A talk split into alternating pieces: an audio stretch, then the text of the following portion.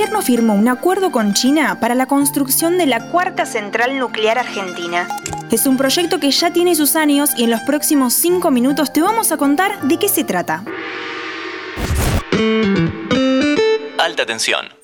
Hola, ¿cómo va? Estás escuchando Alta Tensión, el podcast de energía de interés general. Seguramente oíste en las noticias sobre la nueva central nuclear que planea construir Argentina. Se firmó un contrato con la Corporación Nuclear Nacional de China por 8 mil millones de dólares para construir un reactor en el complejo Atucha, donde funcionan actualmente dos centrales. Esta sería Atucha 3 y se calcula que la construcción va a demorar unos 10 años. ¿Es una buena noticia? Vamos a ver. Simpson, por todos sus años como técnico nuclear, lo pondremos en un submarino nuclear. Atómico. ¿Qué dice atómico?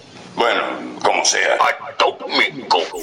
Argentina tiene tres plantas nucleares, las dos de Atucha y la central de Embalse en Córdoba. Juntas producen un poco menos del 10% de la electricidad que consumimos y lo bueno de esta tecnología es que no emite CO2. Una buena en la lucha contra el calentamiento global. El proyecto de hacer una nueva central tiene muchos años. En 2014, el gobierno de Cristina Kirchner hizo un anuncio parecido, pero la idea contemplaba dos reactores, por un lado, uno con tecnología CANDU, que es la que tenemos hoy en nuestro país. Se trata de reactores que utilizan uranio natural como combustible y agua pesada como moderador. Ya sé que esto parece muy técnico, pero seguime que lo vas a entender. El segundo reactor planeado era Hualong, una tecnología diferente 100% made in China que utiliza uranio enriquecido como combustible. Es un tipo de reactor de agua presurizada, que es la tecnología más utilizada hoy en el mundo. Cuando cambió el gobierno, ese primer acuerdo entró en revisión y finalmente se firmó otro contrato para construir solo la central Hualong. Eso despertó muchas críticas en una parte del sector nuclear y también al interior del kirchnerismo. Lo que decían era que estábamos comprando una tecnología que no conocemos, lo que iba a generar mucha dependencia de China. Finalmente, ese acuerdo también se cayó. De hecho, hubo una polémica muy picante cuando el exsecretario de Energía de Macri, Gustavo Lopetegui, dijo una frase bastante desafortunada. Conseguimos que durante cuatro años no pase nada. Se refería al acuerdo con China y como te imaginarás, eso no cayó nada bien a nadie, ni a los funcionarios de su propio gobierno ni a los diplomáticos chinos. El acuerdo que se firmó ahora, en enero, es muy parecido al último. Se va a construir solo un reactor Hualong, que es la tecnología que China quiere exportar al mundo. Al momento, solo hay dos reactores funcionando en territorio chino y uno más en Pakistán.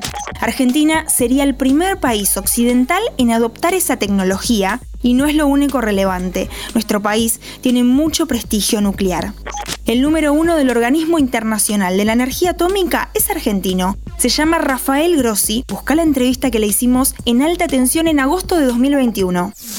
El dilema de la dependencia tecnológica es lo más delicado de este acuerdo. Lo que se firmó en enero del 2022 es un contrato por la ingeniería y la construcción que va a demandar unos 10 años y va a emplear a unas 7.000 personas en el pico de la actividad. Lo que queda pendiente es el contrato por la transferencia tecnológica y la provisión del combustible. Para desarrollar el proyecto vamos a necesitar uranio enriquecido que no utilizamos acá. La tecnología que controlamos es la del uranio natural y el agua pesada, un insumo muy raro que fabricamos acá en una planta en Neuquén.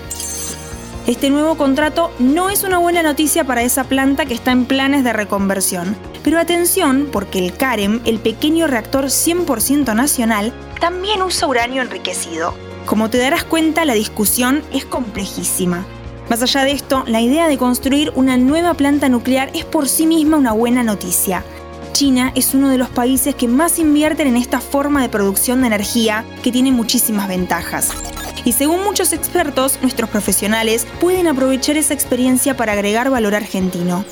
Lo que queda por verse es cómo se estructura el contrato comercial y la financiación. En tiempos de crisis económica y deuda con el FMI, nuestra capacidad de negociación no es la mejor. Como en todos estos casos, lo importante es la transparencia y la búsqueda del beneficio mutuo. Si todo sale bien, la central tendrá una vida útil de 60 años. Seamos pacientes. Espero que te haya gustado este capítulo. Yo soy Anto Liborio y te espero en la próxima emisión de Alta Tensión.